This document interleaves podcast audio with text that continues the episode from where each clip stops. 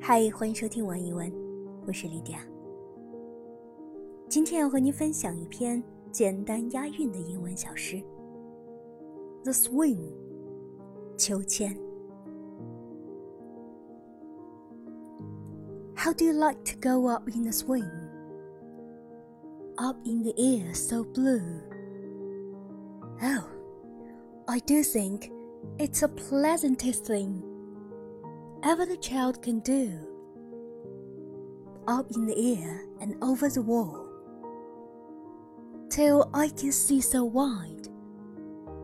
River and trees and cattle and all, over the countryside.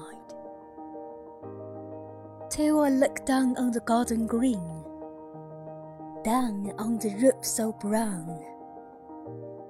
Up in the air I go flying again up in the air and down。